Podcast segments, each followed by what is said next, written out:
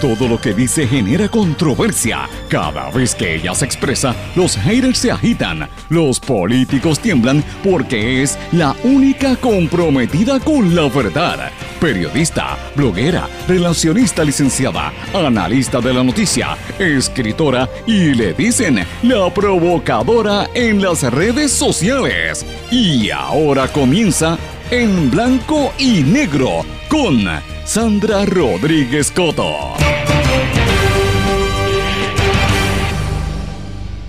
Bienvenidos a su programa en Blanco y Negro con Sandra para hoy miércoles 8 de abril del 2020. Les saluda Sandra Rodríguez Coto. Le doy la más cordial bienvenida a esta hora de comentario y análisis a los temas importantes para Puerto Rico y lo que está ocurriendo en el resto del mundo. Mis amigos, y hoy mitad de semana tenemos que hablar del régimen de miedo, de lo que quieren implementar en Puerto Rico para que usted y yo tengamos miedo. Nos quieren meter miedo y nos, nos, están metiendo miedo y están atemorizando a todo el país. Y mientras tanto están politiqueando con el tema del COVID-19, nos están mintiendo, no nos dicen la verdad. Hoy vamos a hablar de esto. Usted sabe que en este programa siempre hemos dicho las cosas de frente, hemos dicho las cosas como son para que usted llegue a sus propias conclusiones, pero la evidencia cada día es más grande. Llevamos varias semanas y meses denunciando los esquemas de corrupción en salud, en otras dependencias, en corrección y otros. Pero señores, lo que está haciendo la policía no tiene nombre. La gobernadora Wanda Vázquez está politiqueando con el miedo general mientras la policía la emprende contra los ciudadanos. Hoy vamos a hablar en detalle de lo que está ocurriendo. Usted tiene que escuchar este programa, no se lo puede perder. Vamos a darle seguimiento a lo que denunciamos en el día de ayer y en el fin de semana para que usted vea cómo esto ha ido increciendo en Puerto Rico. El empresario Jorge Rodríguez, porque siempre hablan de los empresarios, de los grandes intereses y las grandes corporaciones. Señores, este hombre, Jorge Rodríguez, que ha estado en este programa de la empresa PASIF, que es una empresa multinacional con sede en Puerto Rico, da una explicación que usted tiene que escucharla, científica, y con números de por qué nos están engañando y usted tiene que usted tiene que escucharlo y va a llegar a sus propias conclusiones. Seis de cada diez niños viven en pobreza, pero el Departamento de Educación se niega a abrir los comedores. La Junta de Control Fiscal catalogó de inaceptable la postura del Departamento de Educación. Más de 600 agentes están aislados por el coronavirus. Hay unos nueve cuarteles y divisiones de la policía que están cerrados. O sea, el ánimo de los policías está bien caldeado y esto abona a lo que vamos a estar discutiendo en el programa. Pero hay buenas noticias, señores. Científicos argentinos logran secuenciar el genoma completo del nuevo coronavirus COVID-19 Investigadores del Instituto Malbrán señalaron que el descubrimiento contribuye al desarrollo de una vacuna representativa. En América Latina, en Estados Unidos, están ocurriendo muchísimas cosas. Estados Unidos sigue aumentando la cantidad de, infectados, pero hay noticias. En América Latina, el, el expresidente de Ecuador, Rafael Correa, fue condenado a ocho años de cárcel por cohecho. Vamos a hablar de esto en detalle, de estas y otras noticias hoy en blanco y negro con Sandra. Como siempre les digo que este programa se transmite por nueve emisoras que son parte de la red informativa de Puerto Rico o de la cadena WIAC. Y estas son Éxitos 1530 AM en Utuado, Adjuntas Ayuya, Cumbre 1470 AM desde Orocovis y el centro de Puerto Rico, Cumbre 106.3 FM que llega hasta el norte, X61 610 AM que es Patillas y todo el sureste, y el FM es el 94.3 en toda esa zona de allá de Guayama, Yabucoa, por el sureste de Puerto Rico. WMDD, el 1480 AM desde Fajardo, toda la zona este y noreste de Puerto Rico. Radio Grito, WGDL 1200 AM en Lares, toda esa región, Camuy, San Sebastián. Todas estas pertenecen a la red informativa de Puerto Rico y en la cadena WIAC nos escuchan en el oeste y suroeste, desde Cabo Rojo, Mayagüez, todo el, todo el oeste, a través de WIAC 930 AM y en todo Puerto Rico desde San Juan a través de WIAC 740. Este programa y toda la programación realmente de todos los, proyectos que damos a conocer a través de la red informativa, una vez salen en la radio, están disponibles en la internet en redinformativa.live. A las 8 de la noche usted puede escuchar este programa de manera diferida por radioacromática.com, que la puede conseguir asimismo en internet o por Tuning Radio. Y también puede conseguirlo en todas las plataformas digitales, las páginas de las redes sociales de todas estas emisoras que acabo de mencionarle, nuestro podcast que también está ahí, y a través de las redes sociales. Vamos de lleno con las informaciones. En blanco y negro con Sandra Rodríguez Coto. Bueno, les dije que aquí quieren establecer un régimen de terror. Escuche esto. Oye, no te aquí para ningún lado. No soy dominicano. No es dominicano, no estamos en toque de queda. Vamos para el supermercado. No tengo que tener a ti. Tengo mi tarjeta de crédito, mira. Ya está. Yo el colmado. Claro. Esto no es una república. Esto es una república, no es una república, es una democracia. No me puede detener. No, señor. No. Señor. no. Señor. Espérate, mira. ¿Eh? Abusando de la justicia, para que sepa. ¿Eh? ¿Eh? No lo puedes detener. Ese es el problema de los guardias hoy día. No estamos en carro, no estamos en carro, no estamos en un carro. Ole, dame un break, dame un break. No estamos en un carro, no tenemos tablilla. Vamos para el supermercado. Vamos para el colmado. Caballero, ¡ey, ey, ey! ¡Oh, oh, oh! ¡Oh! ¡Oh! ¡Oh, oh, Señores, ustedes están escuchando parte de un audio que yo compartí ayer en mis redes sociales, donde una pareja estaba caminando cerca del área del, Conservatorio de Música en Miramar. Es una mujer y un hombre. El hombre, ellos iban, ella iba caminando y el hombre va en una bicicleta. Eh, y aparentemente por allí hay un supermercado eh, de una de las marcas bien conocidas, bastante cerca, como a una o dos cuadras de allí. Y hay, eh, de hecho, hay dos supermercados en, esa zona y aparentemente ellos iban o venían de hacer una compra y hay unos policías que lo detienen. Y el hombre le dice, mira, yo estaba haciendo compra, ah, usted no puede estar saliendo, no, puede estar en la calle. Y le dijo, ¿cómo que no? Yo no ando en carro, yo vine en bicicleta porque no, la tablilla mía no era la que estaba al día. Entonces los policías eh, le quieren impedir el paso a él y a la mujer y se forma un forcejeo que de momento lo tratan de arrestar y llegan un contingente como de 25 periodistas, policías, perdón, y la mujer siguió grabando en video y trataron como de amedrentarla a ella. No los arrestaron, yo creo que porque al final se dieron cuenta que había unas cámaras y había una gente eh, cogiendo el video. Y esto a mí me trae, me, me, llamó poderosamente la atención y tengo que confesarles que cuando vi ese video anoche me quedé agitada, porque es lo que nosotros hemos estado viendo sistemáticamente desde que se implantó el toque de queda. Es una actitud de la administración y del gobierno de establecer un régimen de terror. Y como no pueden hacer una ley marcial, porque aquí no hay una insurrección nacionalista, ni hay una guerra civil, aunque técnicamente la hay con los narcotraficantes, ¿verdad? No se meten con la gente del punto, pero se quieren meter con la gente decente. Entonces a todos nos quieren, de una manera u otra, detener el, el, libre flujo. Y yo tengo que entender que usted y yo y todos tenemos que protegernos y tenemos que, colaborar y apoyar. Y estoy apoyando el toque de queda en el sentido de que quédese en su casa, no salga, no se exponga.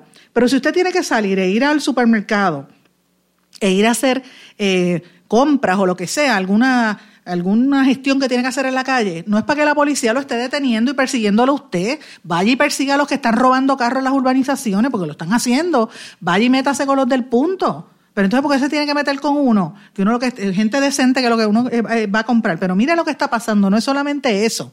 Y lo denunciamos aquí y lo hemos denunciado este fin de semana. Ya lo dijimos y hubo un editorial que lo publicó la red informativa y la Asociación de Periodistas lo levantó. Yo no vi ningún medio que le diera seguimiento, pero yo lo voy a repetir. Hemos visto un alza en, intervenciones de la policía hacia periodistas y técnicos de emisoras de radio y de televisión. Y cuando yo digo técnicos, son eh, personal clave, ingenieros, por ejemplo, que van a ir a arreglar las antenas. Yo eh, a veces usted necesita la televisión. Hay municipios en Puerto Rico como Jayuya, como el mismo Utuado y otros pueblos de la isla, que estaba temblando la tierra ayer en el, en el centro de Puerto Rico y en el sureste, suroeste también. Señores, hay pueblos donde la telefonía está mala, donde no hay más ningún, no hay periódicos o no llegan o casi no llegan. Y cuando se cae la luz, se va la luz, la gente se queda incomunicada. Utuado, por ejemplo, y Jayuya fueron pueblos que quedaron devastados después del huracán María y después de los terremotos y necesitan su emisora. Si, un técnico no puede entrar a hacer un arreglo o moverse en el carro a ir a la torre a hacer una, un cambio o un canal de televisión no puede mover, mandar a sus ingenieros a hacer eso porque la policía los va a arrestar o los va a parar, pues entonces ¿de qué estamos hablando? Se está interfiriendo con el, con el derecho, con el, con el comercio incluso. Eso es ilegal. Las leyes federales lo prohíben. Pues miren, están interviniendo y con los periodistas de una manera agresiva. Uno enseña la identificación y te amenazan con, con arrestarte. Eso no puede ser. Y ya vimos lo que dijo la ACLU, que estuvo ayer en este programa, el licenciado Arraiza, denunciando cómo, porque es que ellos están impugnando estas disposiciones del toque de queda. Y usted tiene que escuchar a continuación esta próxima entrevista, que no la dice un pelú, no es un independentista, no es un popular, es una persona que viene del sector privado, empresarial, súper exitoso, tiene una empresa multinacional eh, con sede en Puerto Rico de, servicios y de distribución hacia las farmacéuticas, que ha estado en este programa, Jorge Rodríguez, que él colocó una, explicación en sus redes sociales del por qué nos están engañando y no nos están diciendo la verdad. Y yo quiero que usted le escuche con detenimiento. Él hace una explicación porque lo hizo en vídeo, pero tiene que escucharlo para que usted entienda por qué es que nos están tratando de engañar. Escuchemos. Primero que quiero compartir con ustedes es, si ven, cuando ella empieza a hablar, ella dice que el antídoto son eh, quedarnos en casa. Eh, eh, le digo lo siguiente, ella no incluyó cuál es el rol del gobierno para como un antídoto al antivirus. ya empiezan por ahí a ver lo, El, erróneo, lo erróneo del pensamiento. si nosotros contribuimos con quedarnos en casa, dime tú qué tú estás haciendo para que eventualmente yo no tenga que cargar con todo el peso y tú puedas también este, demostrarme que has cargado con el peso que te corresponde y las responsabilidades que yo como eh, miembro de este pueblo eh, deposité en ti.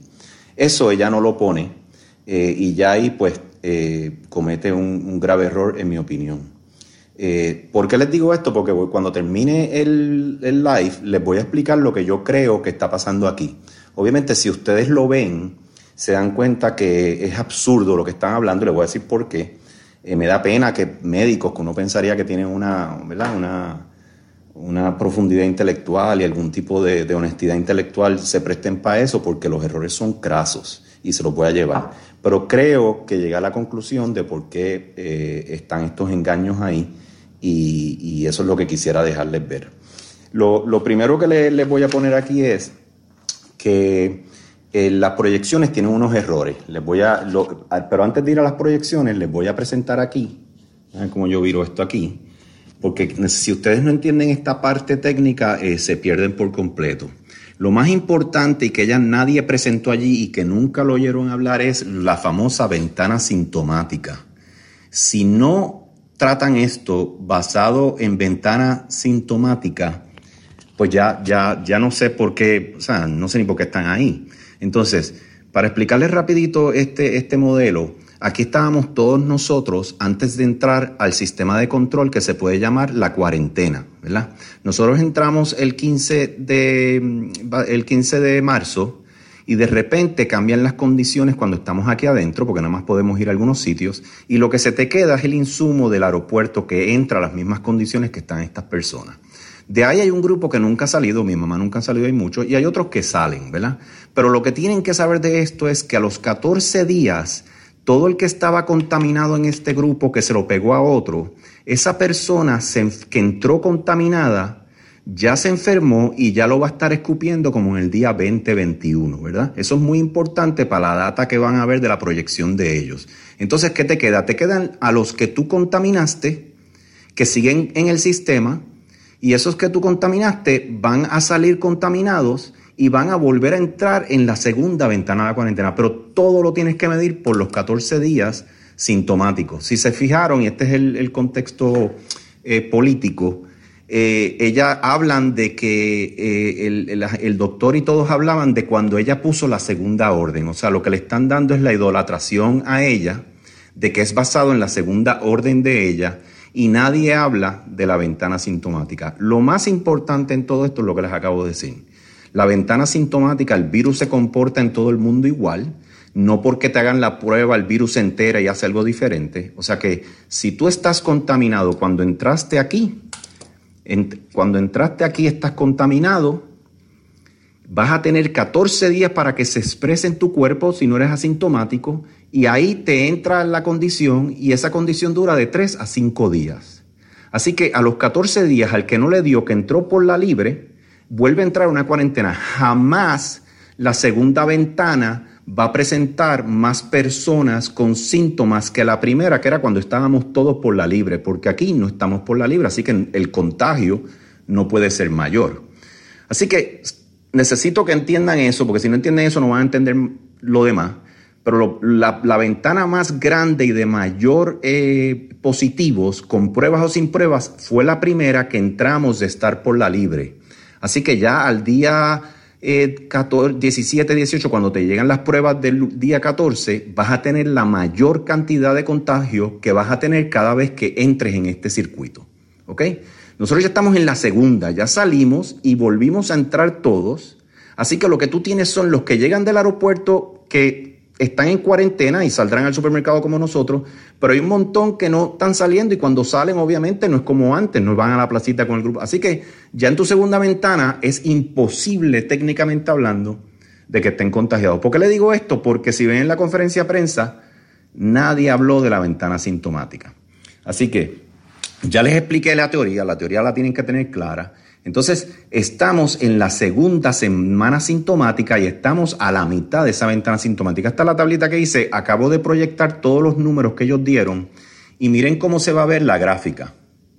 La gráfica de ellos se vería como que bajamos, estamos en 23, mañana son 17, ya lo dijo. O sea que ya él tiene, el total que él tiene para mañana es 492, que son 17 Así que él dice 17, pero de alguna razón, estando todos en el sistema de control, oigan esto, estamos todos aquí metidos, no estamos por la libre, pero de alguna razón que nadie te explica, se trepó y se queda trepado por todos estos próximos 14 días.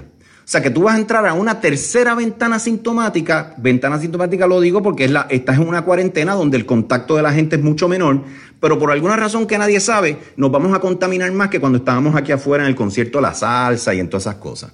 Eso, eso, no, hay, eso no hay lógica que lo explique. O sea, no hay lógica. No es, es, imposible que nos contaminemos más estando aquí que estando afuera. Si fuera así, pues entonces vámonos para afuera, no, no hagamos cuarentena.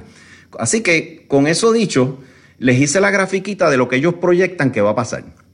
Entonces, ¿cuál es el tercer punto? Eh, quiero asegurarme que le cae con todos los puntos. Ellos, eh, recuérdense que ellos están diciendo que va a haber 492 mañana, 555 el 6 de abril, el 11 de abril 936, lo ven ahí. Y entonces el 18 de abril 1311 y el 5 de mayo 1748. Yo lo distribuí en días iguales y eso quiere decir que se va a comportar la gráfica así básicamente algo imposible, porque quiere decir que inclusive, ¿saben lo que eso quiere decir? Que nosotros vamos a tener más gente contaminada en la segunda y tercera ventana sintomática que en la primera.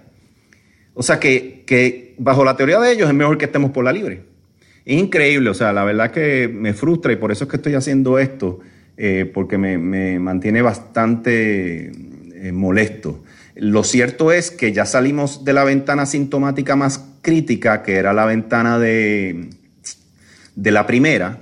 Estamos en la segunda, estamos bregando con este grupito aquí y no, debe, no debes, debes empezar a, a, ver lo que se baja mientras sigamos en cuarentena.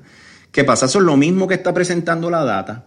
Y recuérdense que el problema que tenemos con la data es que ellos están dos o tres días atrasados en los resultados. O sea que eh, nosotros terminamos el 28 de marzo pero hasta el 31 de abril, esto que está aquí, 31 de marzo, eh, de, el 1 de abril, 31 de marzo, nosotros estamos viendo todavía resultados que se hicieron en el 27 y 28.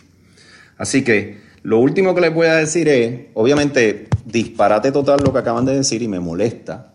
Eh, lo último que les voy a decir es lo que dijo el secretario de Salud, que es lo más preocupante. Nosotros no somos Estados Unidos, nosotros somos una isla. ¿Cómo tú vas a usar lo que dice Pence y dice Trump y aplicarlo a Puerto Rico cuando tú llevas tres semanas en cuarentena y ellos lo que llevan es una. Considero que es completamente irracional tú decir que ya oyeron allá al presidente decir que el pico viene en mayo y lo peor está por venir. Es imposible porque tú eres una isla y nada más entran por el aeropuerto, no entran por más ningún sitio. Así que no hace ningún sentido que él diga que nos va a pasar lo mismo que allá cuando llevamos tres semanas en cuarentena y las ventanas sintomáticas del virus son de 14 días. Es, imposible. O sea, yo no, yo no sé ni cómo explicárselo en arroz y más claro que eso.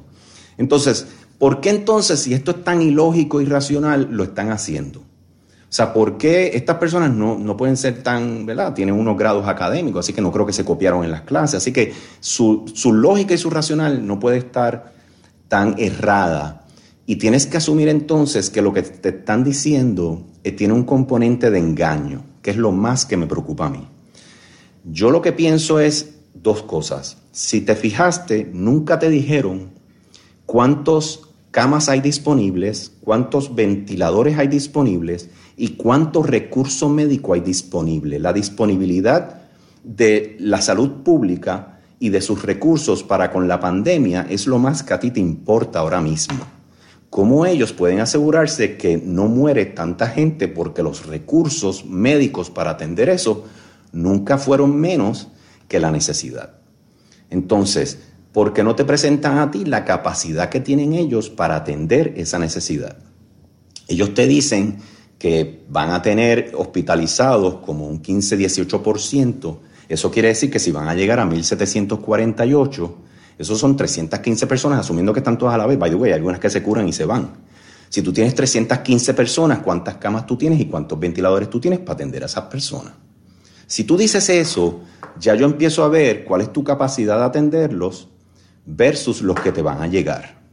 Es imposible que llegue esa cantidad. Esa cantidad jamás va a llegar al hospital porque estamos en cuarentena. Es tan sencillo como eso. Entonces, lo, me preocupa que el, que el secretario de salud esté usando un país como Estados Unidos que tiene autopistas y todo el mundo cruza de lado a lado y algunos están en semi-cuarentena, otros no, para decir que como ellos van a tener el pico en mayo, nosotros también. O sea, es completamente ilógico. Entonces, a lo último que te quiero decir es que mi opinión es que ellos no te están brindando la data clara de la capacidad médica que tienen como salud pública que vela por nosotros, porque lo que quieren es mantenerte oscuras para que les hagas caso y no demostrarte que ellos tienen más que suficiente ahora mismo para lo que está pasando. Y entonces te mantienen en el miedo y así pues tú no sales y te quedas asustado. Pero la data que yo tengo es que tienen 425 ventiladores, tienen 6.000 camas y no se están usando. Así que, aunque se den estas proyecciones que es anormal, nunca van a acceder ni su capacidad de salud pública. Entonces, ¿por qué lo están haciendo? Y aquí voy al final de esto. Yo creo que esto lo hacen porque ellos no están preparados para poder atendernos a nosotros hasta en una semi-cuarentena. Y entonces al ellos no estar preparados, te tienen que mantener a oscuras, engañado y con miedo. ¿Por qué? Porque recuérdate, voy al principio, ya te dijo que el antídoto era que nos quedáramos en casa. Ya nunca te dijo cuál era el antídoto desde su parte. El antídoto del gobierno es tener suficientes recursos médicos para atendernos. Pero ella no te está dando ni la data, así que tú no sabes cuántos ventiladores han comprado, cuántas pruebas tienen, cuántas camas hay disponibles. Lo que ella tiene que hacer y el gobierno tiene que hacer es decirme a mí, ¿qué estás haciendo tú para prepararnos a nosotros para cuando nos expongamos? Eso comienza con pruebas para ver los nodos cuando se empieza a contaminar la gente, dónde están los nodos y poder aislarlos y no permitir que se excedan con los ventiladores y con las camas. Nada de esa data se presentó. ¿Por qué no se presenta? Porque ellos no están preparados, no hay sistemas, no hay procesos y no hay estructura para atender lo que tienen que atender una vez nosotros entremos en la sociedad a funcionar. Lo primero que ellos tenían que hacer es decir la capacidad que tienen al día de hoy, qué están haciendo para prepararse para cuando nosotros empecemos a funcionar en la sociedad donde ellos nos dan un servicio y hablar siempre en ventanas sintomáticas. Esta es la ventana sintomática, esto es lo que está pasando, es muy natural que ahora haya menos, necesitamos que se queden en las casas porque no me han llegado los ventiladores, necesitamos que se queden en las casas porque no he puesto la orden de las pruebas o porque... O sea, háblame claro y dime, yo me estoy quedando en la casa porque tú no estás preparado todavía para atender la sociedad en una semifunción. Pero venir a engañarme y usar ilógica e irracional a través de médicos que tienen grados académicos y certificaciones es enteramente irresponsable y es algo que para mí es intolerable que se le presente a un pueblo que no es tan bruto como ellos quieren hacernos ver. Así que con eso se los dejo y nada, un abrazo y sigan pensando. Vamos a una pausa y regresamos enseguida. No se retiren, el análisis y la controversia continúa en breve, en blanco y negro, con Sandra Rodríguez Coto.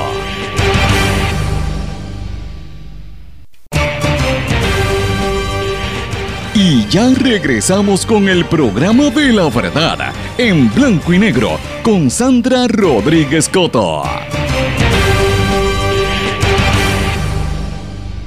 Regresamos en blanco y negro con Sandra. Bueno, vamos a cambiar un poco de tema. Vamos a hablar ahora de política. Y usted dirá, ¿qué tiene que ver la política si estamos todos pendientes al coronavirus? Sí, ese es el tema importantísimo, el tema del coronavirus.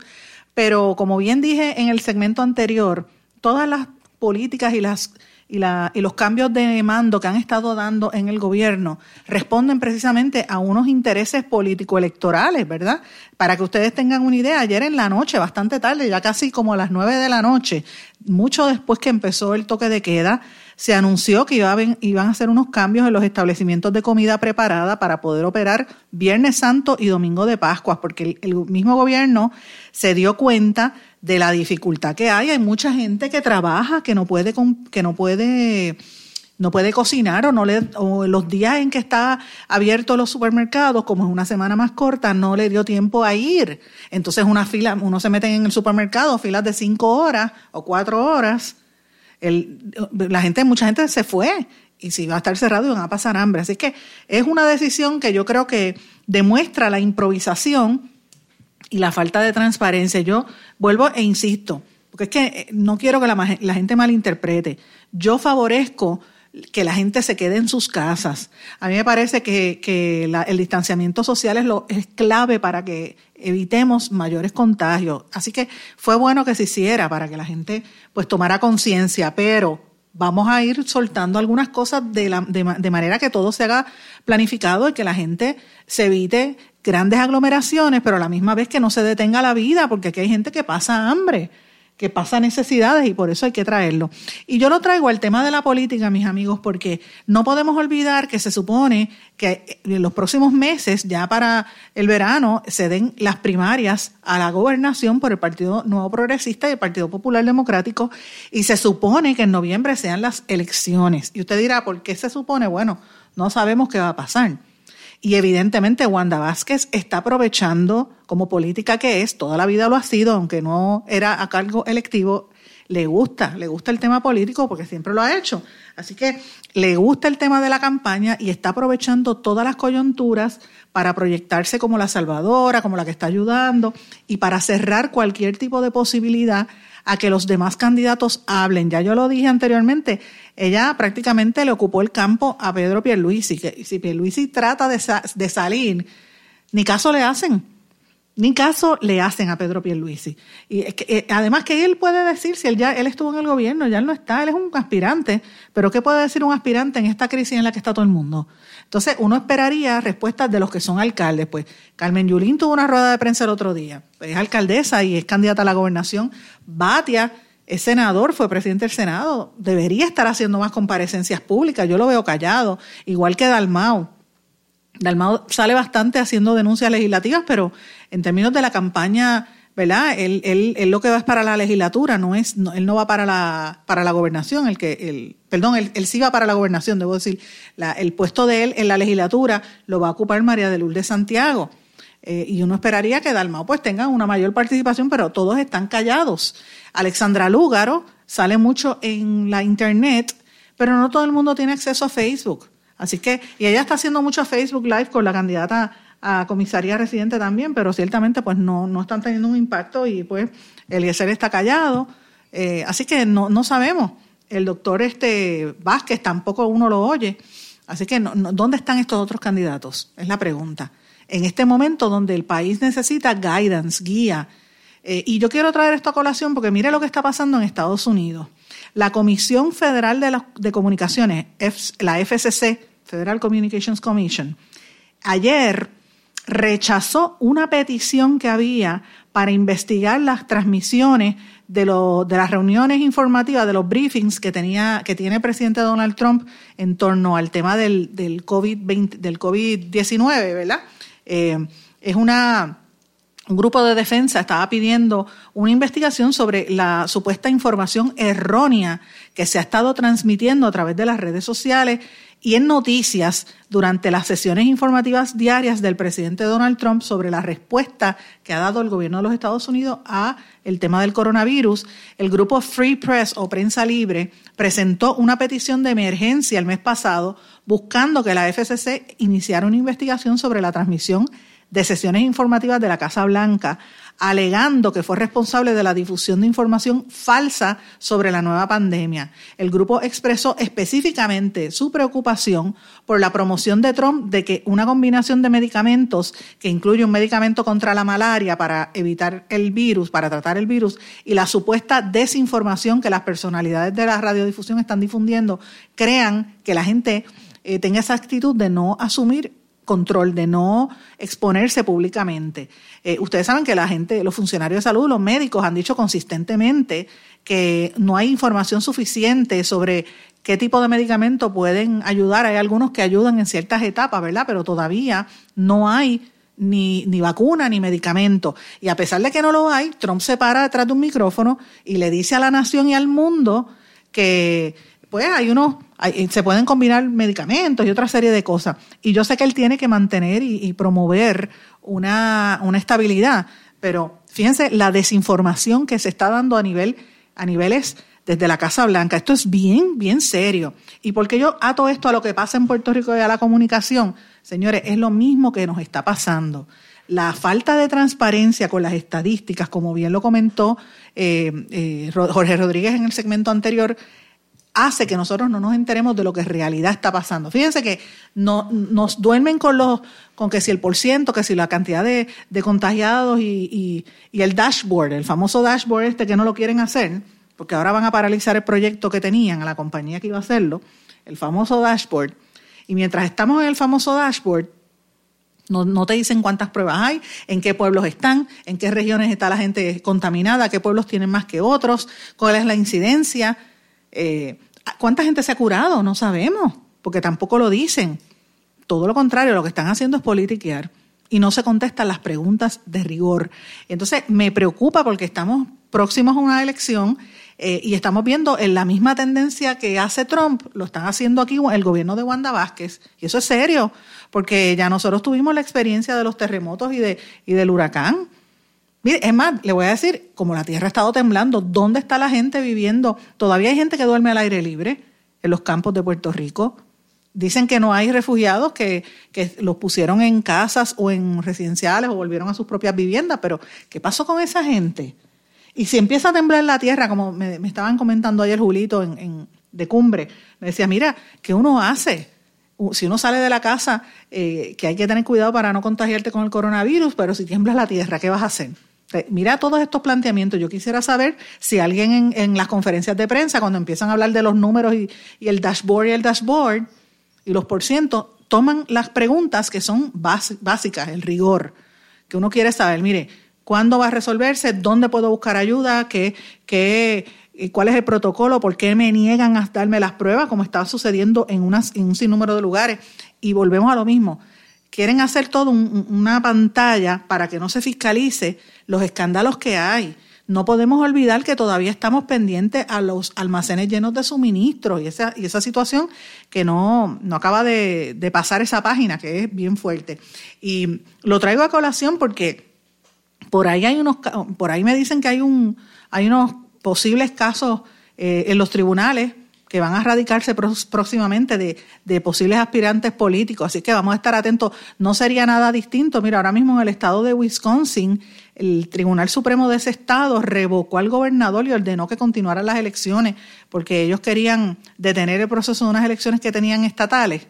Eh, y, la Corte bloqueó una orden ejecutiva que había hecho el gobernador de ese estado, Tony Evers, posponiendo una votación eh, para, para ¿verdad? Ellos querían hacer una primaria de Estado y pues para, para posponerle le dijeron que no, que había que hacerla. Así que hay maneras en que los tribunales pues detienen los procesos o que tratan de, de cambiar el, el ritmo. Y yo creo, estoy convencida que los candidatos que no se oyen van a tratar de hacer algún ruido para combatir el silencio impuesto por la gobernadora Wanda Vázquez y no le queda de otra. Pero bueno, Señores, eh, hay una noticia que también quiero mencionarles que es importante, no quiero que me pase, y lo que tenía ayer para el día de ayer, y, me parece, de verdad, no tuve la oportunidad de incluirlo. Es una noticia que publica el compañero Jesús Rodríguez García en Radio Acromática, y me parece importante que los empleados de Yavil Healthcare, de la compañía Nipro, denuncian que, que trabajan bajo total desprotección. Fíjense cómo están algunos trabajadores.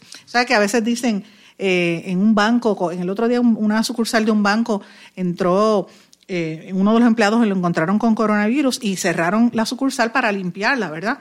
Pero mire lo que dice, luego de adquirir conocimiento de que tres de sus compañeros de trabajo se encuentran enfermos y que miembros de su núcleo familiar son positivos al coronavirus, Empleados de la compañía farmacéutica Nipro, ahora operando como Javil Healthcare, denunciaron a través de radiocromática que las medidas de seguridad e higiene en la planta de Calley son inexistentes. Esto es en Calley.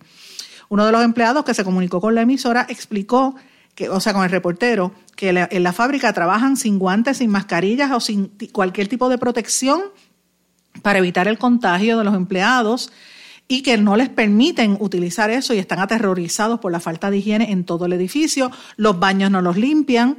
Dice que hay un montón de gente contagiada con el coronavirus y que aunque han llevado las preocupaciones al Departamento de Recursos Humanos, los ignoran. Dice, en nuestro trabajo se comparten las herramientas, las zonas de cafetería por todos los empleados que, como hemos mencionado, no usan ni mascarillas ni guantes. Otro empleado expresó estamos convencidos de que veremos morir a nuestros compañeros y entonces es que ah, quizás tomen acción si alguna. Eh, la compañía Javil Healthcare, 787-738-4211, es el número a llamar. Eh, la compañía no ha respondido. Nosotros también hicimos la gestión y no respondieron las, las respuestas. Y esto es sumamente serio.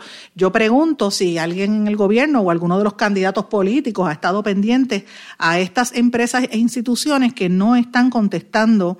Eh, las llamadas y que no están atendiendo las preocupaciones de los empleados, porque eh, hay algunas entidades que todavía están operando y que todavía están funcionando. Sobre todo los que tienen empleados, aunque si guardia las distancias, si están dándole la protección, porque de, qué vale hacer un toque de queda si los que están trabajando no los protegen. La próxima eh, el grupo de, empleados que podrían contagiarse, ya se sabe en Estados Unidos está pasando, el compañero Albelo lo dijo en el programa, creo que fue ayer, es en los supermercados y los colmados, porque se están exponiendo una cantidad de gente. ¿Dónde está el nivel de seguridad y de protección para esos trabajadores? Esas son preguntas que se quedan en el tintero. Vamos a una pausa, regresamos enseguida. No se retiren, el análisis y la controversia continúa en breve, en blanco y negro, con Sandra Rodríguez Coto.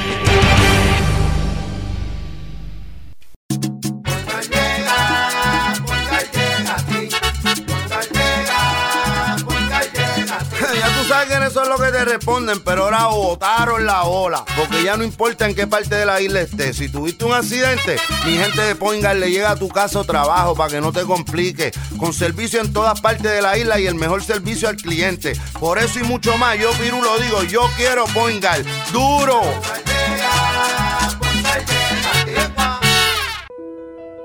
¿Sabemos cuántas personas murieron de verdad durante el huracán María? A usted lo escucharon en el momento de mayor desesperación. ¿Todavía siente aquellas noches a oscuras y de incertidumbre? ¿Qué pasó mientras los vientos azotaban y luego en aquellos días y semanas después cuando no había sistema de comunicaciones? Reviva cada minuto con una narrativa real sobre lo que pasó en la bitácora de una transmisión radial, catalogado como uno de los mejores libros del año 2018 por la crítica literaria. Es una lectura necesaria porque no podemos olvidar nuestra historia para que esta no se repita. Bitácora de una transmisión radial, disponible en las principales librerías a través de todo Puerto Rico y en la internet lo consigue en Amazon, en libros787.com y en travaliseditores.com, publicado por Travalis Editores. Quítese el dolor de cabeza con sus obligaciones de contabilidad con los servicios que presta Villalba y Villalba Company, directo, personal y con sensibilidad humana. Lo que se busca en un verdadero asesor de contabilidad para todo tipo de servicios servicio de contabilidad, pago de IBU, pago de nómina, informes trimestrales y anuales y otros. Ofrecen servicio directo personalizado. Villalba y Villalba Company. Para orientaciones, su teléfono el 939-336-5774. 939-336-5774. Y ya regresamos con el programa de la verdad en blanco y negro con Sandra Rodríguez Coto. Regresamos a esta parte final de En Blanco y Negro con Sandra. Bueno, quiero mencionarles una información de un comunicado de prensa que difundimos en el día de ayer y, como soy transparente, me gusta decir las cosas de frente. Este comunicado lo, me pidieron que lo difundiera la Asociación de IPAS de Puerto Rico y, yo lo hice. Eh, por eso es que estoy dándolo a conocer ahora. Esta asociación se mantiene en que quieren seguir y van a continuar haciendo las pruebas de coronavirus en todo Puerto Rico porque ellos establecieron cerca de de 21 sitios donde están en unas carpas en diferentes municipios, en Aybonito, en Aguadilla, Arecibo, Bayamón, Caguas, Calley, Canóbanas, Carolina, Fajardo, Guayama, Guainabo, Humacao, Isabela, Juana Díaz, Manatí, Mayagüez, Patilla, San Sebastián, San Germán, Vega Alta y Yauco. En todos esos municipios ellos han puesto una serie de carpas para hacer las pruebas COVID eh, gratis y las, las hacen gratis y son las, las rápidas y han detectado una serie de personas que han salido positivos, la inmensa mayoría negativo. Pero en el día de ayer, la Asociación de Laboratorios Clínicos radicó una, petición de cese y desiste para que no puedan dar hacer esas pruebas, alegando que quien único puede hacer las pruebas son los laboratorios.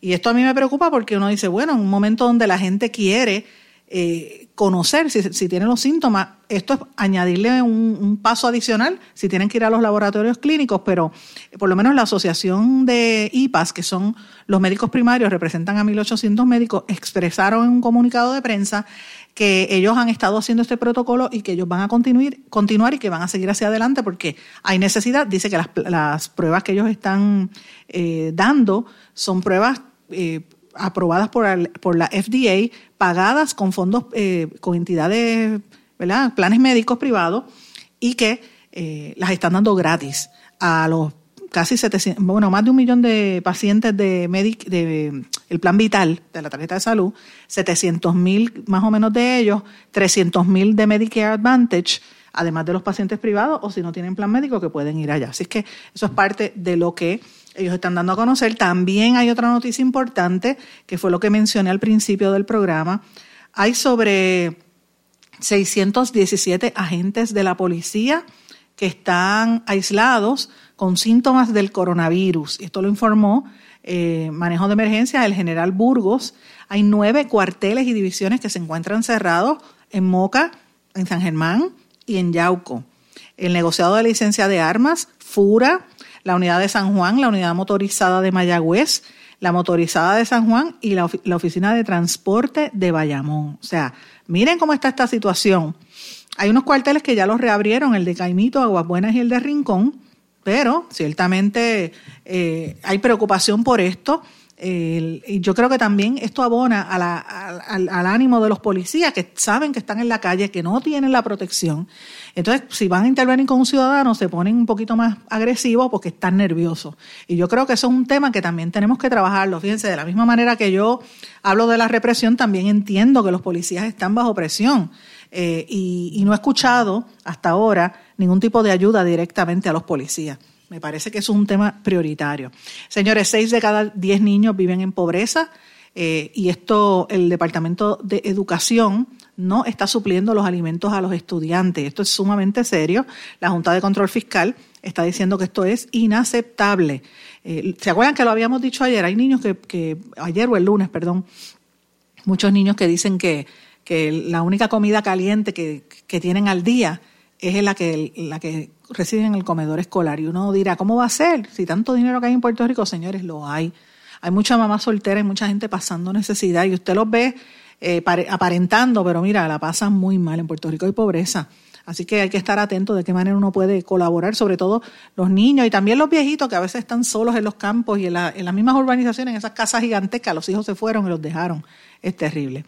Eh, República Dominicana, en, quiero hablarle de unas noticias internacionales, pero específicamente la República Dominicana, el principal periódico de allá, que es el, el, el Listín Diario, el director, el amigo Miguel eh, Franjul, está escribiendo del problema y la preocupación que tienen en los medios, sobre todo los medios impresos, por lo que él describe como una agonía para tratar de sobrevivir eh, a esto del coronavirus, donde sencillamente no hay capital, no hay auspicio y la gente se quiere desconectar. Yo creo, y lo he dicho, de hecho publiqué historias de esto a raíz del, em, de, de, lo que pasó en el periódico Metro, que va a dejar de circular y lo puede buscar en mi blog, mi blog en blanco y negro con Sandra. Siempre le digo, yo escribo todo el tiempo y usted va a ver noticias allí, a veces las discuto aquí. Eh, yo creo que el periodismo impreso podría desaparecer y ya en República Dominicana lo está diciendo este periódico que es, centenario. Señores, los casos globales de, coronavirus llegan a más de un millón treinta mil, eh, perdón, un millón, 1.3 millones, eh, de 30, ¿verdad? Uno, estoy enredada, ¿qué es esto, señor? Un millón trescientos mil, ya, ay Virgen Santa, dije tantos números, es que estoy viendo las notas mías y estas notas están en inglés y estoy traduciendo la misma vez que hablo, así que me, me excusan. Decía que los casos globales de COVID llegaron a casi 1.300.000, eh, lo que implica casi 77.200 casos nuevos según la Organización Mundial de la Salud. En América Latina, la CEPAL, la Comisión Económica para América Latina y el Caribe, está diciendo la secretaria general Alicia Bárcena que Latinoamérica no puede contar con Estados Unidos en la crisis del coronavirus. Eh, porque dice que no tiene, que Estados Unidos no les va a apoyar porque no tienen ahora mismo sentido de eh, comunidad. La jefa del organismo dependiente de la ONU pidió avanzar hacia la integración latinoamericana como única salida para la crisis y repensar la globalización cuando pase la pandemia que está afectando a 1.300.000, 1.3 millones de personas y ha provocado sobre 80, 70 y pico de mil muertes en todo el mundo. Esto es serio, señores. Y, yo creo que a la larga todos vamos a tener que repensar cómo es que se está destruyendo el planeta y qué repercusión tiene la globalización al momento de tú conseguir estas ayudas internacionales. Eh, y, lo que ella plantea es cierto, cuando Estados Unidos le está pasando muy mal eh, y ellos tienen recursos, imagínate cuando empiece, y, no están, y, necesitan, ¿verdad? Lo están diciendo, no, no tienen suficiente equipo protectivo. Imagínate cuando empiece esto de lleno de verdad en América Latina va a ser devastador. Hablando de Estados Unidos, Nueva York sigue con algunas señales de esperanza, a pesar de que sigue con más muertes, ya 12.000 muertes, imagínate, muchas más que el, que el 11 de septiembre, esto es una barbaridad. Eh, muchos, muchas muertes siguen. En segundo lugar eh, está Italia y España, de hecho Nueva York ya superó a Italia y España con la cantidad de muertos. Por lo menos hay algo bueno, como dije al principio, científicos argentinos lograron secuenciar el genoma completo del nuevo coronavirus SARS-CoV número 2 o COVID-19. Estos son investigadores del Instituto Anlis Malbrán que señalaron que este descubrimiento contribuye al desarrollo de una vacuna representativa eh, para tratar de detener esta pandemia que ha causado tantos estragos a nivel eh, mundial. El descubrimiento estuvo a cargo de investigadores de este instituto en Buenos Aires. Y dicen que esta, esto, lo que ellos lograron secuenciar, ¿verdad? El, genoma, va a ayudar a asegurar la calidad del diagnóstico, complementar la vigilancia epidemiológica y contribuir al desarrollo de una vacuna representativa de todas las cepas que hay en distintos países. Y señores, termino. Hay varias noticias adicionales. Quiero eh, mencionar también esto importante. El expresidente de Ecuador, Rafael Correa, quien hace poco tuvo. Eh, Rafael Correa tiene como unos programas en internet donde le hace entrevistas a, eh, cierta gente. Él entrevistó a aquí al, a Oscar López, por ejemplo, y ha entrevistado famosos. Pues miren, lo encontraron, lo, condenaron a ocho años de cárcel como autor del delito de cohecho agravado, por el que perdería además sus derechos políticos durante 25 años, según dictaminó un tribunal penal de la Corte Nacional de Justicia. De acuerdo a la sentencia, Correa y el ex vicepresidente Jorge Glass, quien fue su estrecho colaborador, han sido condenados como autores de este delito, mientras que la mayor parte de la veintena de imputados en la misma causa fueron declarados coautores incluyendo dos exfuncionarios de la presidencia que lo declaran cómplices. Eh, otra de las cosas que iba a decir es que eh, plantean que, este caso de él va a, Hay alguna gente que no, le está prestando atención por la, gran cantidad de casos que hay de coronavirus, pero ciertamente esto es una noticia importante, sobre todo para el sector de la izquierda, que están pendientes a, funcionarios como este. Señores, y hablándonos del otro extremo, la revista Forbes publicó el listado completo de los multimillonarios más ricos del planeta. El listado abarca cerca de 2.100 magnates cuya fortuna supera los mil millones de dólares Y la encabeza nada más y nada menos que Jeff Bezos por tercer año consecutivo. Es una es la, de las personas más ricas del mundo. Jeff Bezos tiene una fortuna de, de 113 mil millones de dólares. como algunos dicen erradamente, 113 mil billones, imagínate. Este señor, que anterior, eh, él, él, es el, fundador de Amazon también, y él compró el Washington Post y otros medios. Él es de ascendencia cubana. De hecho, él tiene unos parientes besos que viven aquí en Puerto Rico, que están emparentados con, con los dueños de la de la Universidad Atlantic University en Guaynabo, que es de diseño gráfico. Pues ellos son como parientes, están por ahí emparentados y, me consta porque conozco a algunos de ellos, pero y son de apellidos Besos, pero deben ser Besos primos lejanos, ¿verdad? Porque este señor es, multimillonario y vive en Estados Unidos toda la vida.